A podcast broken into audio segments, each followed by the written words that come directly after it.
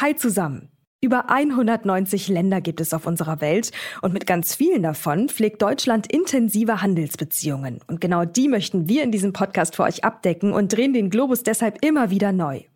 Wenn uns das aus eurer Sicht gelingt, dann lasst uns gerne eine Bewertung da, zum Beispiel auf Spotify und Apple Podcast. So könnt ihr uns am besten unterstützen. Außerdem könnt ihr dieses Format auch in der neuen RTL Plus Musik App hören. Der Download ist kostenlos und der Podcast natürlich auch. Und jetzt geht's los mit der neuen Folge. Deutschland ist ein wichtiger Handelspartner für die Türkei. Das bilaterale Handelsvolumen erreichte im vergangenen Jahr einen Rekordwert von 51,6 Milliarden Euro. Während bei uns gerade die ersten Atommeiler vom Netz gingen, hat die Türkei ihr erstes Kernkraftwerk eingeweiht. Der russische Präsident Wladimir Putin hat online mitgefeiert, denn ein russischer Staatskonzern war federführend bei der Errichtung. Die türkische Lira ist auf Talfahrt. Seit 2021 hat die Währung gegenüber dem Euro die Hälfte ihres Wertes eingebüßt. Für viele Menschen ist das eine Katastrophe und der Alltag finanziell kaum mehr zu stemmen.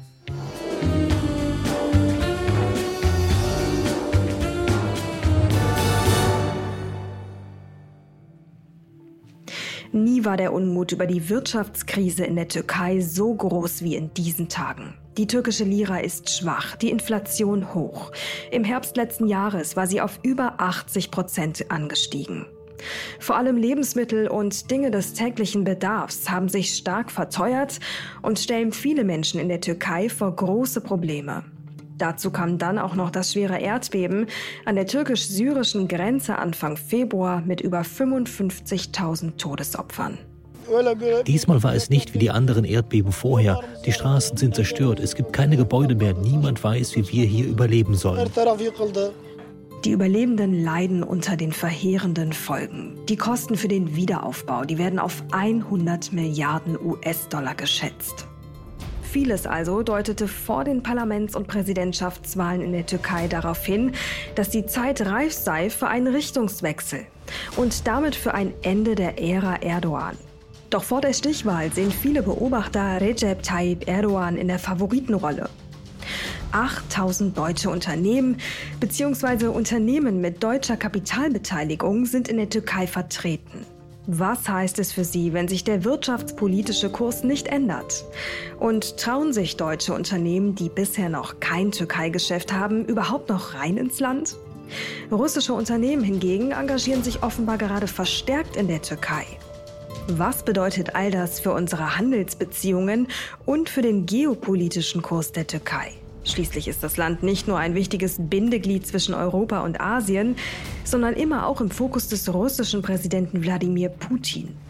Auf welcher Seite steht Erdogan also wirklich? Steht er überhaupt auf einer Seite? Über das und mehr diskutiere ich gleich mit Thilo Pahl und Janis Hübner. Thilo Pahl ist Vorstand der Deutsch-Türkischen Industrie- und Handelskammer und Delegierter der deutschen Wirtschaft in der Türkei. Und Janis Hübner hat das Land als Volkswirt der Dekabank seit Jahren genau im Blick. Im Anschluss blicken wir dann noch, wie Sie es von uns kennen, auf die Finanzwelt. Diesen Part übernimmt wie gewohnt unser Telebörsenteam. Und damit erstmal Hallo zusammen hier bei Wirtschaft Welt und Weit. In diesem Podcast sprechen wir darüber, wie sich die Welt seit dem Ukraine-Krieg strategisch neu aufstellt. Welche wirtschaftlichen Bündnisse drohen endgültig zu zerbrechen? Wo entstehen vielleicht auch ganz neue Allianzen? Und was heißt all das für uns und unsere Wirtschaft hier in Deutschland? Dazu sprechen wir jede Woche Donnerstag mit Menschen, die sich auskennen. Ich bin Mary Abdelaziz Ditzo, Journalistin und Leiterin für den Bereich Wirtschaft und Innovation bei NTV. Heute ist Donnerstag, der 25. Mai und in dieser Folge blicken wir auf die Türkei.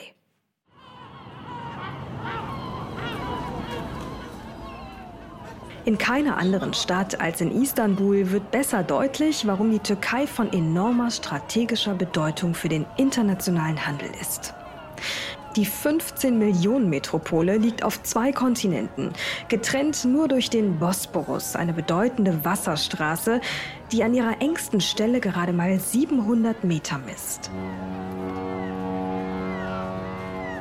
Die Türkei hat damit die Kontrolle über den Zugang zum Schwarzen Meer, an dem auch Russlands Häfen liegen. Das Land ist mit einer Fläche von mehr als 783.000 Quadratkilometern mehr als doppelt so groß wie Deutschland. Rund 85 Millionen Menschen leben dort.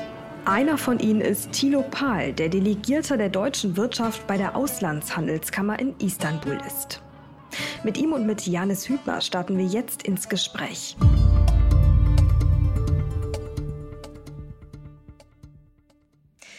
Herr Pahl, Herr Hübner, herzlich willkommen bei uns im Podcast. Schön, dass Sie da sind. Wir freuen uns, dass wir dabei sein können. Gerne. Nun ist es ja so, dass wir uns in diesem Podcast ähm, jede Woche mit einem anderen Land beschäftigen. Diese Woche mit der Türkei. Äh, ein Land, über das derzeit sehr viel gesprochen wird, vor allem auch wegen der Wahl. Ähm, lassen Sie uns zunächst mal ein kleines Bild skizzieren. Wie genau sind die Beziehungen zwischen Deutschland und der Türkei mit Blick auf die Wirtschaft? Herr Pahl.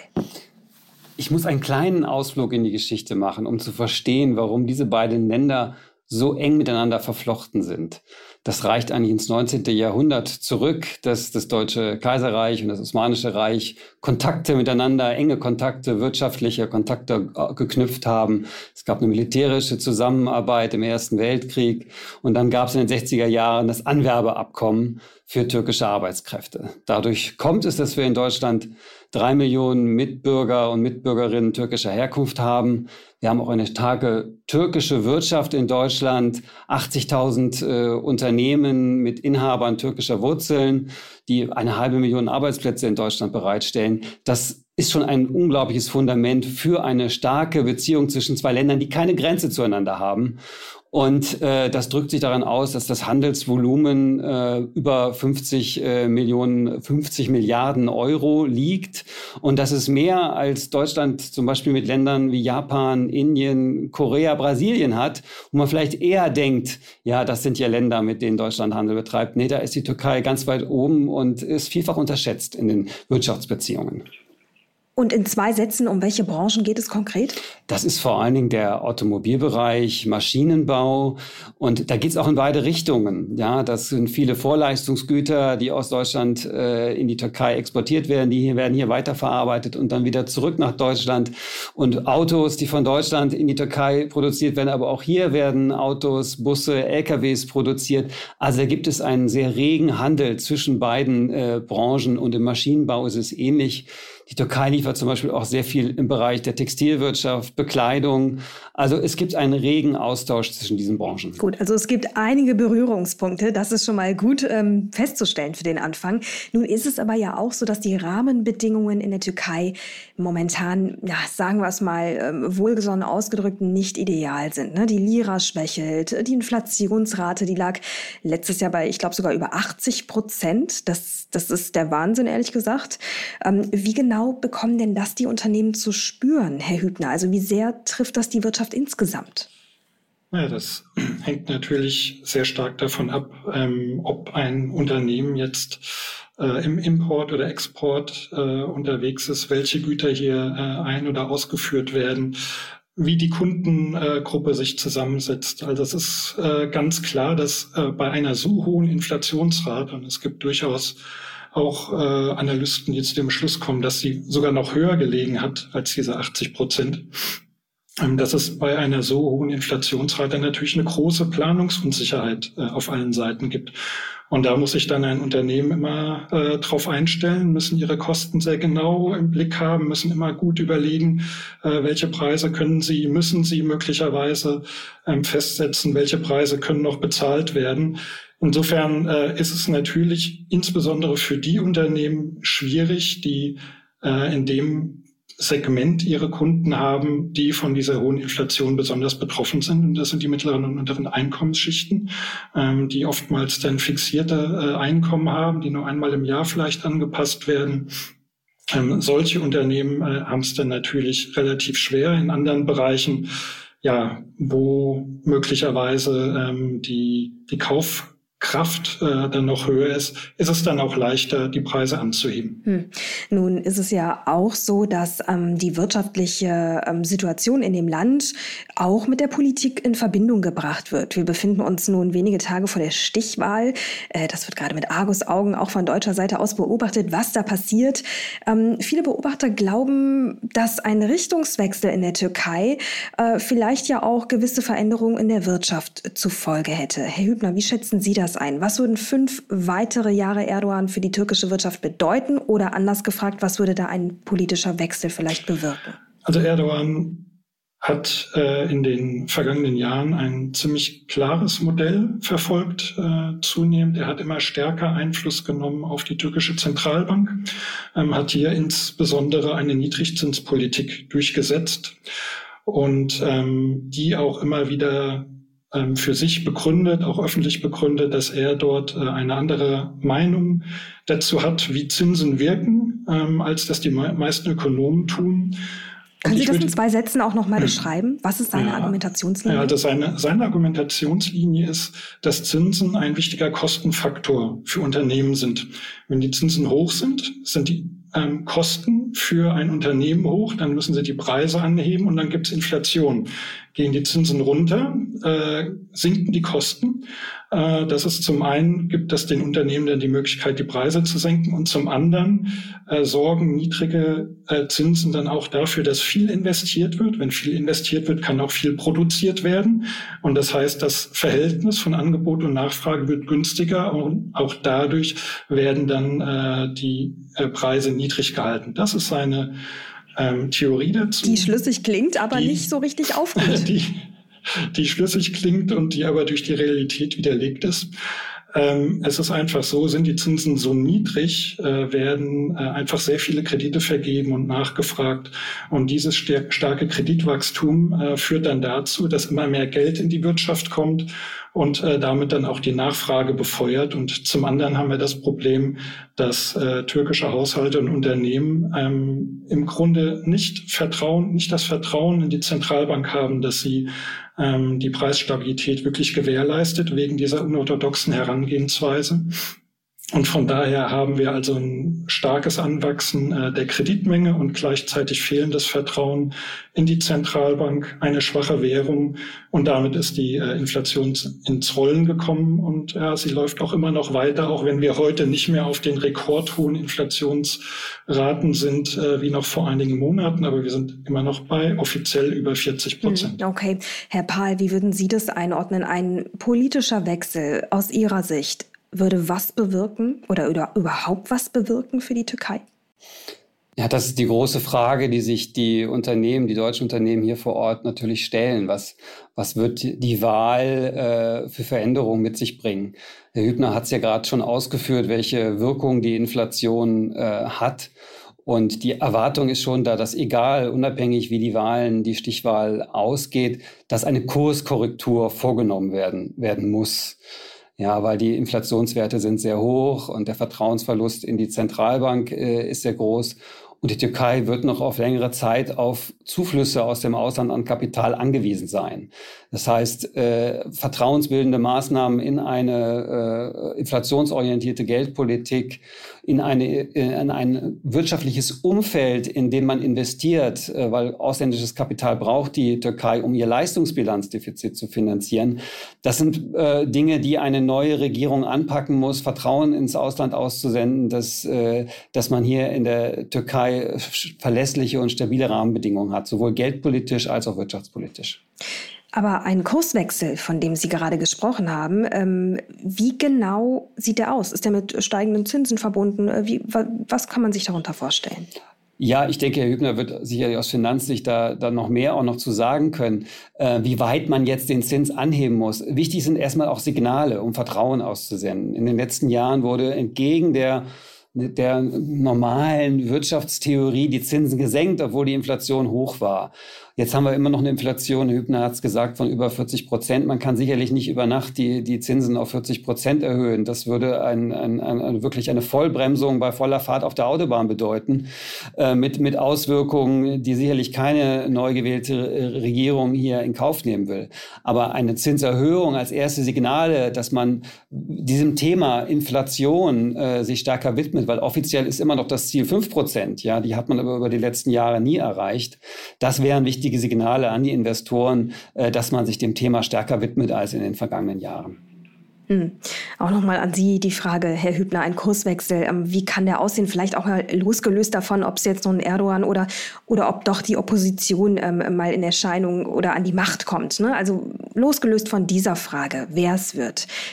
Dass sich was verändern muss, ist klar. Und dann ist ja die Frage, welche Instrumente könnten da eine Rolle spielen? Worauf kann man sich in der Wirtschaft äh, mit Blick auf die Türkei einstellen? Also ich fürchte, unabhängig davon, wie die Wahl ausgeht, ähm, wird es wird kein Weg daran vorbeiführen, dass die türkische Lira stärker abwerten muss als sie das in den vergangenen Monaten getan hat. Ähm, also in den vergangenen Monaten hat die Zentralbank viele Währungsreserven auf den Markt geworfen, um eine stärkere Abwertung zu vermeiden.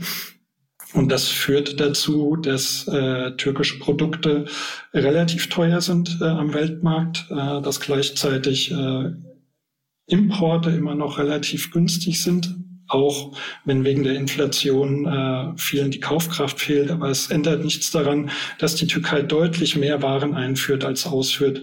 Ähm, dadurch entsteht ein Leistungsbilanzdefizit und das muss über die Kapitalbilanz finanziert werden, hat in der Regel eine höhere Außenverschuldung äh, zur Folge. Und das Ganze bedeutet, dass sich die Türkei in einer Situation befindet, die langfristig nicht durchgehalten werden kann. Nur Erdogan denkt nicht besonders langfristig. Er managt äh, das Geschehen, wie es gerade da ist. Und im Moment äh, können wir sagen, es zieht einfach ein Eingriff den anderen nach sich, weil jeder Eingriff immer dazu führt, dass türkische Haushalte und Unternehmen Ausweichreaktionen äh, suchen und dann wird wieder auf diese Ausweichreaktionen äh, reagiert. Zum Beispiel ist es relativ schwierig geworden, an Devisen zu kommen. Was machen die Türken? Sie kaufen Gold. Jetzt soll erschwert werden, dass die Menschen Gold kaufen können. Sie werden sich was anderes überlegen. Ja, aber aus diesem Hase- und Igel-Spiel äh, kommt die türkische Politik und die Gesellschaft kommen im Moment Moment nicht raus. Und es sieht eher danach aus, dass uns das auch noch ein bisschen bevorsteht. Erdogan hat ja immer auch wieder was aus dem Ärmel gezaubert. Plötzlich kommen mal wieder fünf Milliarden aus Saudi-Arabien, mit denen man über lange Jahre ein schwieriges Verhältnis hatte, hat sich jetzt verbessert. Es ist ein relativ konstruktives Verhältnis, sagen wir mal, mit Russland. Auch das hilft. Ähm, also er hat immer noch Dinge, die man, äh, die, wo er etwas hervorzaubert, ähm, aber eine langfristige Strategie ist das eigentlich nicht. Ja, da haben Sie jetzt auch den ein oder anderen geopolitischen Punkt schon angesprochen. Dazu kommen wir gleich noch. Ich würde gerne noch mal ähm, kurz in der Türkei selbst bleiben. Herr Pahl, Sie stehen ja in, in regem Kontakt mit deutschen Unternehmern auch in der Türkei. Was berichten die denn? Also kommt man da irgendwie durch oder leidet das Geschäft? Wie können wir uns das vorstellen? Also hier vielleicht eine ganz erstaunliche äh, Nachricht. Die Lage, die aktuelle Lage bei vielen deutschen Unternehmen ist wesentlich besser, als man es von außen vermutet. Ähm, weil die deutschen Unternehmen, die meisten, die hier vor Ort sind aus dem, äh, aus dem Industriebereich, produzieren hier vor Ort und haben die Möglichkeit, äh, die, die Preisschwankungen, die sich durch die Inflation ergeben, auch auf den Weltmärkten noch auszugleichen, weil sie in Hardwährung verdienen können.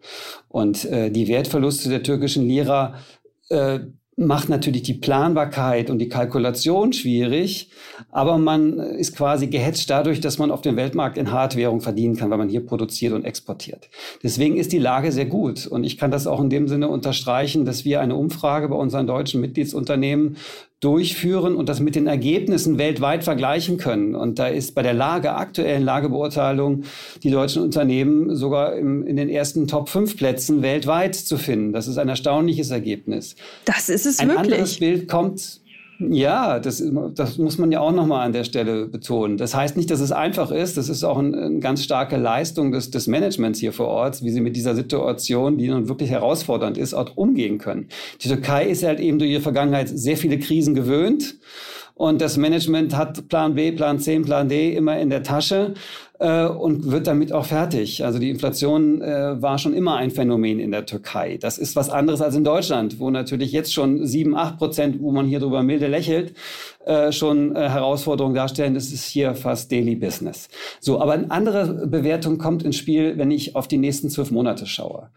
Da ist es in der Regel so, dass da die Bewertung doch sehr äh, eher negativ ist im Vergleich zum globalen Durchschnitt. Weil man sagt, okay, aktuell geht's mir noch gut, aber ich weiß, es muss ja auch diese Kurskorrektur, von der wir gesprochen haben, irgendwann kommen. Wir, Wahlen standen jetzt vor der Tür und natürlich hatten wir verheerende Erdbeben, die auch natürlich eine, eine Unsicherheit über die weitere Entwicklung eingebracht haben. Und da ist der Ausblick immer negativer, also unterhalb des globalen Trends. Ja, und äh, das also heißt jetzt für alle Etablierten, ihr seid schon da, ihr habt es quasi geschafft ähm, und für alle Neuen, naja, da ist doch jetzt eigentlich abgefahren, oder? Wie, Mit Neuen meinen Sie jetzt die potenziellen neuen Investoren genau. aus Deutschland? Genau. Ja, da treffen Sie schon einen Punkt. Es sind die, die hier vor Ort sind, die schon, wir haben deutsche Unternehmen, die sind 100 Jahre, 160 Jahre schon im Land. Die haben schon in der Tat sehr viel hier erlebt. Das ist ein strategisches Investment in der Türkei. Und die, dann solche Phasen wie jetzt mit hoher Inflation, da hat man den strategischen Blick, den langfristigen Blick äh, da drauf. Aber ein, sag ich mal, ein typisch deutsches mittelständisches Unternehmen, familiengeführt, was sich bisher noch nicht mit der Türkei befasst hat, sieht diese Inflationsraten und sieht diese unvorhersehbaren wirtschaftspolitischen Eingriffe äh, die hier, hier stattfinden und sind natürlich erst einmal abgeschreckt von den Risiken. Die, die hier vor Ort sind, sind eher in der Lage, äh, die Chancen auch zu nutzen, die hier sind. Und äh, bei den anderen Unternehmen, da bieten wir natürlich als Kammer auch vor Ort, als deutsch-türkische Industrie- und Handelskammer Unterstützung an, weil ein einfacher Markt ist es nicht, aber er bietet auch Chancen. Wenn ich, wenn ich da vielleicht noch ergänzen darf, also wir haben ja generell äh, in den vergangenen zwei Jahren hohe Inflationsraten äh, fast überall auf der Welt gehabt. Und eine hohe Inflation ist nicht schlecht für alle. Es gibt immer auch einzelne Wirtschaftsteilnehmer, die von der hohen Inflation profitieren, die in der Lage sind, dann auch höhere Preise durchzusetzen, äh, die in einer solchen Phase ihre Gewinnmargen sogar noch äh, ausweiten können. Welches insofern Beispiel ist, haben Sie da parat? Insofern, naja, also wir haben ja beispielsweise die Bestes Beispiel sind die Energieunternehmen, die äh, wirklich in ganz vielen Ländern ihre Gewinne massiv gesteigert haben. Selbst solche, die Energie eigentlich erst ankaufen müssen und dann wieder weiterverkaufen, aber die waren einfach in dieser sehr unübersichtlichen Lage, äh, in, in der Lage, ihre, ihre Gewinnmargen zu steigern. War auch in anderen Branchen zu beobachten. Insofern äh, ist es jetzt auch gar nicht so verwunderlich, dass viele türkische Unternehmen mit dieser Situation besser zurechtgekommen sind als viele Arbeitnehmer oder Rentnerinnen. Hm. Was, was glauben Sie denn, welche Rolle spielt eigentlich das Erdbeben? Also ich meine, das Leid für die Menschen, das, das ist immens und das steht an erster Stelle, keine Frage. Aber mal mit Blick auf die Wirtschaft, wie hoch ist da der wirtschaftliche Schaden? Und kann die Türkei das alleine stemmen? Also den Wiederaufbau muss die Türkei nicht alleine stemmen. Da hat sie schon äh, auch internationale Hilfe bekommen. Es geht jetzt hier vor allem darum, sehr schnell ähm, wieder die Wohnung zu errichten. Ähm, was jetzt die ähm, gesamtwirtschaftlichen Schäden anbelangt, ist es so, dass natürlich sehr viele Menschen betroffen waren, aber es war jetzt nicht das industrielle Herz der Türkei sozusagen betroffen und es waren auch nicht die am dichtesten äh, besiedelten Regionen. Äh, insofern sind die äh, langfristigen Schäden jetzt äh, für die türkische Wirtschaft insgesamt gesehen äh, sicherlich bei weitem nicht vergleichbar mit den mit den mit dem humanitären äh, mit der humanitären Krise, die wir da erleben mussten. Vielleicht kann ich das noch aus der Türkei heraus äh, ergänzen. Also wenn wir jetzt nicht die Situation mit den Wahlen hätten, wäre weiterhin das Erdbeben das Top-Thema hier in der Türkei. Also das, ist, das trifft einfach eine riesengroße Region. 13 Millionen Menschen sind davon unmittelbar betroffen. Vier Millionen Menschen haben die Region verlassen. Ähm, es steht zwar wirtschaftlich, ist es eher ein strukturschwächerer Raum, aber die Gesamtschäden liegen bei rund geschätzt 100 Milliarden US-Dollar. Das ist 11 Prozent des Bruttoinlandsprodukts der Türkei. Das ist eine enorme Summe, eine wirklich enorme Summe. Soweit ich weiß, sind die Schäden, die durch die auch fürchterliche Katastrophe, Überflutung im Ahrtal auf vielleicht so auf 30 Milliarden geschätzt. Und äh, Deutschland ist fünfmal in der Wirtschaftskraft stärker als die Türkei. Also das verdeutlicht halt, was für ein großer äh, Kapitaleinsatz da äh, nötig ist. Sicherlich wird die internationale Gemeinschaft äh, da unterstützen und Türkei ist gerade auch in der, in der Bauwirtschaft sehr gut aufgestellt, dass sie in der Lage ist, auch durch eigene Kapazitäten das zu machen. Aber es ist halt ein Prozess, der, der wird auch nicht innerhalb von einem Jahr abgeschlossen, sondern, sondern wird noch viele Jahre gehen. Es ist ein Marathon mit viel Unterstützung. Und äh, da, da wird noch viel Arbeit reinfließen müssen, um da wieder auf die Situation vor, der, vor diesen Erdbeben zu kommen. Das kann ich mir gut vorstellen. Da hat die Türkei noch einiges vor sich, aber wie Sie auch schon gesagt haben, Herr Hübner, auch mit Unterstützung, mit internationaler. Ähm, ich würde gerne mit Ihnen beiden jetzt einmal die Türkei aus geopolitischer Sicht auch noch so ein bisschen ähm, begutachten. Das ist ja eine sehr, sehr spannende Rolle. Das Osmanische Reich, das haben wir ja auch schon angesprochen, es sitzt vielleicht dem ein oder anderen äh, Türken in der Regierung noch äh, ein bisschen in den Knochen, dass da ja an Land verloren wurde ähm, durch den Zerfall des Osmanischen Reiches. Und wir sehen ja auch bis heute noch rege Verbindungen der Türkei ne, in äh, Gebieten des Nahen Ostens, im Kaukasus Kaukasus, äh, Balkan und so weiter. Ähm, wie ist denn da wenn Sie das mal skizzieren müssten, Herr Hübner, wie ist die Vision Erdogans? Also welche Rolle soll eigentlich die Türkei in seinem Weltbild und auch im Weltbild seiner Regierung ähm, heute spielen auf Erden? Also in erster Linie soll sie mal eine Rolle spielen. Welche Rolle sie spielen soll, da hat er sich in den letzten Jahren durchaus auch flexibel gezeigt. Also ähm, er wollte eine Zeit lang ganz klar der, der Anführer des politischen Islam sein, worunter das Verhältnis insbesondere zu Ägypten äh, und auch Saudi-Arabien gelitten hat. Ähm, er wollte Anführer auch ähm, der Demokratiebewegung im arabischen Frühling sein, ähm, ist stark auf Distanz gegangen zum äh, syrischen Führer Assad, ähm, ist hier aber auch zurückgerudert also als er festgestellt hat, Assad wird äh, im Sattel bleiben, er muss mit ihm irgendwie auskommen, ähm, hat er auch hier seine Ambitionen zurückgeschraubt. Ähm, er bleibt ein wichtiger Partner für den Westen, bleibt aber auch ein schwieriger Partner für den Westen. Er bemüht sich um konstruktive Beziehungen zu Russland, liefert aber gleichzeitig auch Drohnen an die Ukraine. Also in erster Linie will er relevant bleiben ähm, will auf der Weltbühne respektiert werden, ähm, wichtig genommen werden.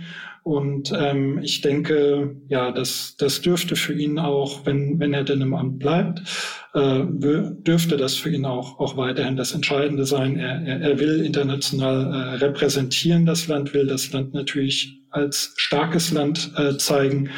Ähm, aber ja, wie gesagt, insbesondere für den Westen würde ein schwieriger Partner bleiben, wie sich insbesondere äh, in der Diskussion auch um die NATO-Erweiterung zeigt. Ja, und trotzdem ein sehr wichtiger Partner. Ne? Also gerade wenn es auch um die Verbindung ähm, zu Russland geht, ist jetzt kein Geheimnis, dass die Türkei in gewisser Form ja zweigleisig fährt. Ne? Also einerseits die Beziehungen zu Russland, ähm, auch da in Bezug auf die Wirtschaft ist, sind ja teilweise auch türkische Unternehmen in die Lücken geschlüpft, nicht nur chinesische, also innerhalb Russlands, die der Westen hinterlassen hat. Na, also da besteht ein Austausch, ähm, auch in Bezug auf Waffen und so weiter, aber eben zur Ukraine auch. Und damit auch zum Westen, auch mit der Mitgliedschaft bei der NATO. Also es ist eine gewisse Ambivalenz. Ähm, Herr Pahl, wie würden Sie das einordnen? Wie, wie wichtig ist aus dieserlei Hinsicht die Türkei für uns? Wir haben ja schon jetzt einiges über die wirtschaftliche Situation in der Türkei gesprochen. Und es ist insgesamt eine sehr fragile Lage, in der die Türkei ist, mit der hohen Inflation und dem Leistungsbilanzdefizit. Das hat es der Türkei äh, auch wirtschaftlich schon schwierig gemacht, sich völlig von Russland abzukoppeln, so ähnlich äh, wie der Westen mit Sanktionen gegen Russland vorzugehen weil für die Stützung, äh, Stärkung der eigenen Wirtschaft die Beziehung zu Russland, besonders die Abhängigkeit im Bereich der fossilen Energien, also 40 Prozent des Erdgases kommt aus Russland, Das war für die Türkei, ist für die Türkei kurzfristig keine Option, auf dieses Gas zu verzichten. Dann würde in der Tat die Volkswirtschaft hier schnell implodieren. Also hat man einen Weg versucht, äh, pragmatisch mit allen Seiten im Gespräch zu bleiben und äh, durchaus, ja, vielleicht in beschränktem Umfang die Lücken zu füllen. Aber hier muss man auch noch mal ein bisschen relativieren.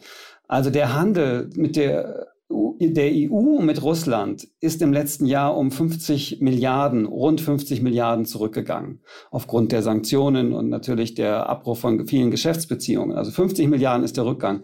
Der Handel von der Türkei mit Russland ist um 3,6 Milliarden gestiegen.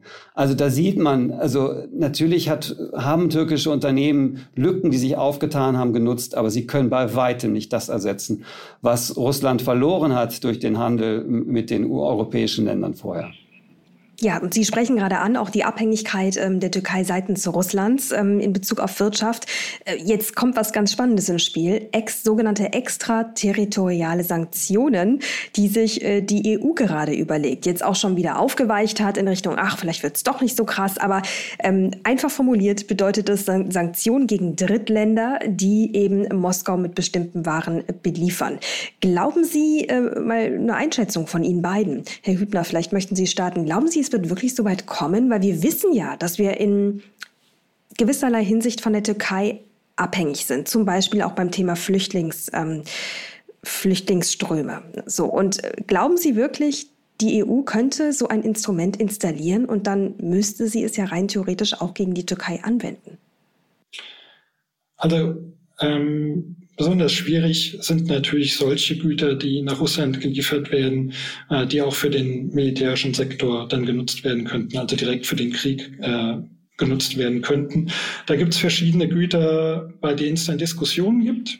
Mhm. Ähm, und die dual genutzt werden können. Die ne, dual genutzt werden können, genau. Und äh, da wird man sicherlich äh, diskutieren. Ich denke, die Türkei wird nicht riskieren, äh, hier wirklich harten Sanktionen des Westens ausgesetzt zu werden. Gleichzeitig dürfte sich der Westen auch überhaupt nicht leicht tun, ähm, im Verhältnis zur Türkei das so zu eskalieren. Wir haben es ja schon mehrmals angesprochen, die Türkei ist NATO-Partner und ähm, letztlich weiß man schon, man muss irgendwie miteinander auskommen und, und harte Sanktionen äh, wären hier wahrscheinlich nicht der Weg. Ich sehe auch nicht, dass die Türkei ähm, das eskalieren will von ihrer Seite. Also man bemüht sich um äh, konstruktive Bemühungen, äh, Beziehungen äh, zu Russland, ähm, wird aber nicht sich klar an die Seite Russlands stellen. Den, den Fehler wird man nicht machen. Ähm, und ja, so, so wird man sich da weiterhin hm. irgendwie durchlavieren. Ja, man hat im, im, im März ja schon die, die Reaktion der Türkei beobachten können auf den Druck des Westens hin und vor allem auch der, der Amerikaner äh, bei den, der USA bei, bei der Sanktionen mitzumachen und keine äh, Güter, die unter den Sanktionen fallen, nach Russland zu liefern. Das hat die Türkei auch zugesagt, dass sie das äh, auf jeden Fall unterbinden wird. Das ist schon eine Reaktion darauf. 42 Prozent der Exporte der Türkei gehen in die EU und da kommen noch die Exporte zu den USA. Diesen Markt das kann sich die Türkei gar nicht leisten zu verlieren. Und so wie Herr Hübner das beschrieben hat, werden, glaube ich, die Parteien, äh, die, äh, Bündnispartner in der NATO und an die EU ist die Türkei über die Zollunion und offiziell ist es ja auch immer noch ein Beitrittskandidat gebunden, werden da Wege finden, bevor es dann zu einer Eskalation kommt. Ja, wobei das mit dem Beitrittsstatus, das ist ja schon ein echter Schmerzpunkt geworden, oder? Also wie lange spricht man darüber? Wie lange wartet die Türkei darauf? Schon lange, Ewigkeiten. Ja, wenn Sie die Türkei fragen würden, warten Sie schon seit 60 Jahren. Ja, da gab es mal ein Ankara-Abkommen, da, dass man da erste Gespräche darüber begonnen hat. Äh, aber offiziell ist es noch äh, so, dass es der, der Status ist. Und auch hier muss man jetzt warten, mit welchem Kurs die nächste Regierung verfolgt. Äh, man braucht sicherlich aktuell ein bisschen viel Fantasie dafür. Aber das Thema ist noch auf dem Tisch, ist nicht offiziell geschlossen worden. Und aus Sicht der Wirtschaft kann ich, kann ich immer nur sagen, es ist gut, wenn beide Parteien weiter im Gespräch miteinander bleiben. Also nehmen wir das Thema Zollunion. Ich hatte es am Anfang beschrieben, wie eng die Wirtschaften in Deutschland und in der Türkei miteinander verflochten sind im Bereich Automobil- und Maschinenbau. Das liegt an der Zollunion. Industriegüter können zollfrei zwischen beiden Wirtschaftsräumen äh, exportiert und importiert werden. Das Potenzial für eine Ausweitung auf den Dienstleistungsbereich, auf den Bereich E-Commerce ist groß. Das ist eine Win-Win-Situation. Das ist jetzt rein aus Sicht der Unternehmen argumentiert. Die politischen Fragen müssen die Politiker lösen. Aber äh, Win-Win-Vorteile würde es mit sich bringen. Nun hat die Türkei ich habe es eben schon kurz angerissen, würde aber gerne auch noch mal eine Einschätzung von Ihnen beiden dazu haben. Ja, schon einen gewissen Machthebel mit Blick auf Menschen, die sich in unsere Richtung aufmachen, die aufgrund von politischen oder wirtschaftlichen Missständen ihre Heimatländer verlassen. Ähm, wie groß ist dieser Machthebel, Herr Hübner? Also ich habe nicht den Eindruck, dass äh, Erdogan das äh, gegenwärtig wirklich als, als Druckmittel äh, einsetzen will und, und einsetzen muss. Ähm, die vielen Flüchtlinge, die nach in die Türkei gekommen sind, sind innenpolitisch ein riesiges Thema, ähm, aber eher in der Frage, ähm, ja, wie, wie, man dort innerhalb der Türkei oder, oder in der Grenzregion ähm, da, damit umgeht. Ähm, es ist sicherlich allen klar, dass im Falle einer eines Zusammenbruchs der oder eines riesigen diplomatischen Streits, dass das immer etwas wäre, ähm, womit die Türkei irgendwie auch wieder so ein bisschen wedeln könnte. Ähm, aber das scheint mir, also gegenwärtig scheinen doch beide Seiten eher äh, an, an, an konstruktiven Beziehungen interessiert zu sein und, und da wird das nicht rausgeholt. Ähm, und natürlich ist äh, der, der EU auch klar, äh, dass sie in dieses äh, Abkommen weiter investieren muss. Ähm, ja, und darüber hinaus bleibt, bleibt diese Frage, das, das haben wir im Wahlkampf auch gesehen, ähm, bleibt innenpolitisch äh, schon eine hervorgehobene. Ja, zum Thema Geflüchtete und Umgang möchte ich eigentlich jetzt nicht großartig spekulieren, was da alles möglich äh, ist. Aber ich, ich würde eher den Punkt aufgreifen, den Herr Hübner auch gebracht hat.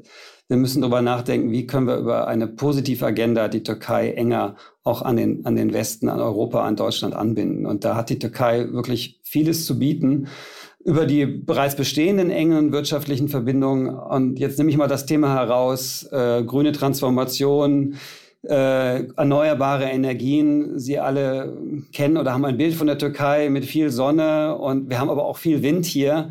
Das Potenzial, äh, dass das Land sich komplett über erneuerbare Energien ihre eigene Stromversorgung sichern kann und auch noch äh, exportieren könnte in Form von grünem Wasserstoff, das Potenzial wäre da. Und Deutschland sucht weltweit äh, nach grünem Wasserstoff und auch in fernen Regionen. Äh, aber die Türkei ist vor der Haustür, über Pipelines auch an das europäische Netz angeschlossen. Also da wäre ein, ein sehr gutes Potenzial für eine vertiefte Kooperation. Ein zweites Feld ist das Thema Fachkräfte. Mal vielleicht eine Zahl. Beide Länder haben gleich viele Einwohner, ungefähr 84, 85 Millionen. In der Schule, Schülerinnen und Schüler in Deutschland haben wir 8 Millionen. In der Türkei gleiche Größe 19 Millionen. Also ein, eine sehr junge Bevölkerung. Und äh, wenn Sie jetzt in Deutschland unter die ganzen Vorhaben im Bereich Klimaziele mal einen Strich drunter ziehen, wie viel Fachkräfte brauche ich dafür? Ja, und die haben wir meistens in Deutschland nicht. Aber jetzt denke ich nicht nur an Fachkräfteeinwanderung, sondern auch an Kooperationen von deutschen Unternehmen im Bereich äh, Klimaschutz, erneuerbare Energien, Installation von Solardächern oder von, von Wärmepumpen, an Kooperationen mit türkischen Unternehmen, wo die Fachkräfte da sind, wo auch noch viel junge Leute nachkommen. Also es sind einfach Gebiete. Ein Vorschlag von Ihnen, wie genau, wie genau könnte das dann aussehen? Wie genau würde so eine Kooperation aussehen? Ja, das äh, stellen sich den Baubereich vor. Ja, da, da fehlen überall in Deutschland die Fachkräfte. Wir haben hier eine sehr, sehr starke Bauindustrie in, in der Türkei. Und mit Blick auf die öffentlichen Finanzen werden die öffentlichen Aufträge in Sachen Bauen in der Türkei eher zurückgehen. Das heißt, die türkischen Unternehmen sind eher unterausgelastet. In Deutschland ist viel zu tun, gerade Gebäudesanierung, Energieeffizienz. Und warum sollten sich nicht deutsche und türkische Bauunternehmen verstärkt zusammentun, um auch Projekte in Deutschland umzusetzen? Und Aber warum geht es in der Türkei zurück? Wir haben ja schon gesprochen über die finanzielle Situation in der Türkei. Es ist sehr viel Geld auch investiert worden, um, die, äh, um, um den Lira-Kurs zu, zu, zu stützen. Es wird weniger Geld in den äh, öffentlichen Kassen sein, um weitere größere Infrastrukturprojekte zu finanzieren. Das heißt, es bleibt weniger Aufträge auch für, für die Bauwirtschaft da.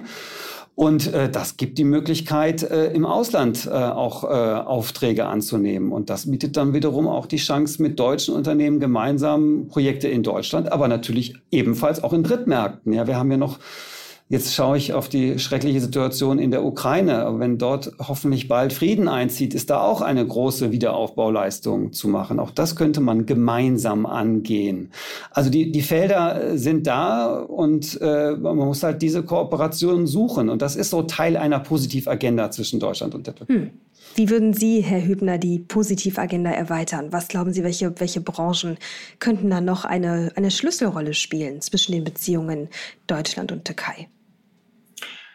Also in erster Linie denke ich, ohne äh, jetzt hier auf einzelne Branchen zu gehen, würde es darum gehen, überhaupt äh, wieder klarer in den Fokus zu rücken, dass dieses äh, Verhältnis noch viele Chancen für beide Seiten bietet äh, und, und dass man versucht, aus dieser Eskalationsspirale, äh, in der wir in den letzten Jahren so ein bisschen drin gewesen sind, äh, rauszukommen und wieder mehr nach Gemeinsamkeiten zu suchen und ähm, ja, dann würden sich hier auf jeden Fall äh, Chancen bieten, denn wir müssen sehen, wir hatten äh, zwar ein, ein großes Arbeitskräftereservoir und, und, und viele äh, Möglichkeiten auch äh, für, für Unternehmen, sich anzusiedeln äh, in den neuen äh, Ländern der Europäischen Union. Aber selbst hier äh, haben wir mittlerweile Fachkräftemangel. Ja, selbst in Polen haben sie mittlerweile Fachkräftemangel. Und insofern muss sich eigentlich zwangsweise der, der, der Blick ein bisschen weiten. Und äh, da würde ich sagen, liegt tatsächlich die Türkei dann in, in jeder Hinsicht nah. Herr Pahl, vielleicht noch mal abschließend auch an Sie die Frage, ähm, weil Sie sind ja nun auch in der Türkei vor Ort. Wie nehmen Sie denn die Stimmung andersherum wahr? Also wir sind natürlich ganz fleißig dabei, ähm, die, ich sag mal, ähm, die Haltung gegenüber der Türkei und auch allem, äh, was irgendwie die letzten Jahre an Diskussionspunkten da war, zu spiegeln einzuordnen, auch von Medienseite. Wie ist das denn jetzt, also von Deutschland aus betrachtet, wie ist das in der Türkei? Wie nehmen Sie das mal andersherum? Also ich lebe seit fünf Jahren in der Türkei mit meiner Familie, mit meinen beiden Kindern, die hier auch auf die, auf die Schule gehen, auf die deutsche Schule gehen. Ich habe ein ganz anderes Türkei-Bild, als man es wahrscheinlich von Deutschland auf die Türkei hat. Wir haben schon darüber gesprochen, Türkei ist häufig in Deutschland in den Medien mit dem Wort Krise, Krise, Krise, Corona-Krise, Inflationskrise, Währungskrise, Wirtschaftskrise. Wenn ich das Stimmungsbild der deutschen Unternehmen, ich habe es eben schon von gesprochen, ist wesentlich positiver als dieses Krisenbild, was vorherrscht. Es gibt hier enorm viel Potenziale. Man muss aber den Blick natürlich auf die Risiken vor Ort haben. Aber es ist auf jeden Fall lohnenswert, sich das Land anzuschauen als, als Unternehmer in, in Deutschland. Es bietet Chancen und die Bedingungen und auch der Wunsch von der Türkei, auch von der offiziellen Seite mit Deutschland zu kooperieren, ist extrem groß. Also ich hatte begonnen mit dem historischen Rückblick und das ist immer noch spürbar, dass Deutschland als Partner wahrgenommen wird. Und äh, jetzt hoffe ich, dass wir auch auf der großen politischen Ebene da vielleicht auch eine, eine Neuaufstellung haben nach den Wahlen, äh, um diese Dinge anzugehen. Und das werden wir mit Argusaugen hier verfolgen von NTV. Ich danke Ihnen beiden ganz herzlich, dass Sie zu Gast waren hier im Podcast. Hat großen Spaß gemacht, war sehr spannend. Und ich würde sagen, bis bald. Danke auch. Auf Wiedersehen. Vielen Dank. Es bleibt spannend, wie sich die Türkei wirtschaftlich und auch geopolitisch weiterentwickelt. Wir bleiben auf jeden Fall dran für Sie. Jetzt schauen wir aber erst nochmal wie gewohnt auf die Finanzwelt. Und dafür übergebe ich an dieser Stelle an unseren Telebörsenchef Ulrich Reitz und sein Team bestehend aus unseren großartigen Börsenreportern aus Frankfurt. Und ich spreche jetzt mit Raimund Brichter, der für uns immer wieder von der Börse auch in Frankfurt berichtet. Raimund, wie viele Börsen gibt es denn in der Türkei? Hallo Uli, das ist tatsächlich interessant, die Frage. Wir sind ja gewohnt, dass es in einem Land mehrere Börsen gibt. In der Türkei gibt es aber nur eine einzige und die ist in Istanbul. Die liegt dort im europäischen Teil und sie wurde auch erst, auch interessant, 1985 gegründet. Das heißt, das Börsenwesen in der Türkei hat äh, nicht so eine lange Tradition wie in vielen anderen Ländern. Trotzdem wurde der Name der Börse schon mal geändert. Das war 2013. Vorher hieß sie nämlich Istanbul Stock Exchange, was durchaus noch eine Art internationalen Touch hatte, also klang nach Internationalität. Seither heißt sie aber Borsa Istanbul. Und das klingt eher nach einer Rückbesinnung doch auf die nationale türkische Identität. Und Weshalb sage ich das? Es passt durchaus ins Konzept des Dauerregenten Erdogan, der damals übrigens noch Ministerpräsident war und nicht Staatspräsident. Wenn wir auf die Türkei blicken, dann kommt uns natürlich unwillkürlich das Thema Inflation in den Sinn, die im Land ja sehr hoch ist.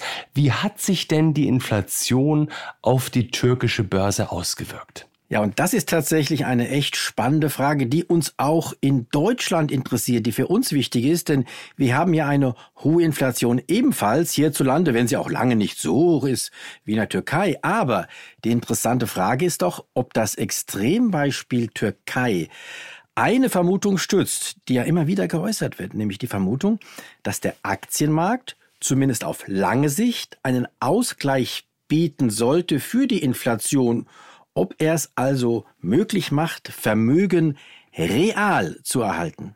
Und tut er das? Ähm, die Frage ist da natürlich für wen. Und da müssen wir erstmal unterscheiden zwischen Anlegern in der Türkei und Anlegern im Ausland. Zum Beispiel bei uns in Deutschland. Für uns spielt nämlich die Inflationsrate in der Türkei überhaupt keine Rolle. Denn wir haben ja mit unserer Inflationsrate zu tun. Wir leben in Deutschland. Und dafür spielt für uns ein anderer Faktor rein, nämlich der Wechselkurs der türkischen Lira zum Euro der spielt eine richtig große Rolle, denn die einheimischen Aktien, die notieren ja Lira. Das müssen wir also noch umrechnen in Euro. Und wie rechnet man am besten um? Also am einfachsten ist es, wenn wir einen türkischen Aktien-ETF mal nehmen, also einen Indexfonds, der in Euro notiert. Wenn wir dessen Performance anschauen, sehen wir nämlich auf einen Blick gleich beides, sowohl die Entwicklung der Aktien in der Türkei und dann auch umgerechnet in Euro. Und ich habe mir mal so ein ETF angeschaut, und zwar für die beiden vergangenen Jahre, in denen nämlich die türkische Inflationsrate besonders hoch waren, also 2021, 2022 bis heute. Der ETF der hat in diesem Zeitraum gut 30 Prozent plus gemacht in knapp zweieinhalb Jahren. Für uns hat er also einen Ausgleich geliefert für die hohe türkische Inflation und für den gleichzeitigen Verfall der türkischen Lira. Der DAX, nur als Vergleich, der hat in dieser Zeit sogar nur 20 Prozent plus auf dem Tacho. Hier hat die Türkei sogar ein Tickchen die Nase vorn. Wie sieht denn die Rechnung aus für türkische Anleger? Konnten die in dieser Zeit ihr Vermögen an der Börse ebenfalls real erhalten? Also über den gesamten Zeitraum ja. Innerhalb dieser Zeit aber nicht immer. Also 2021 zum Beispiel, da lag die Inflation in der Türkei bei rund 40 Prozent. Der Istanbuler Börsenindex, der stieg in diesem Jahr aber nur um 30 Prozent. Also per Saldo gab es einen, wenn auch vielleicht kleineren Vermögensverlust, aber immerhin.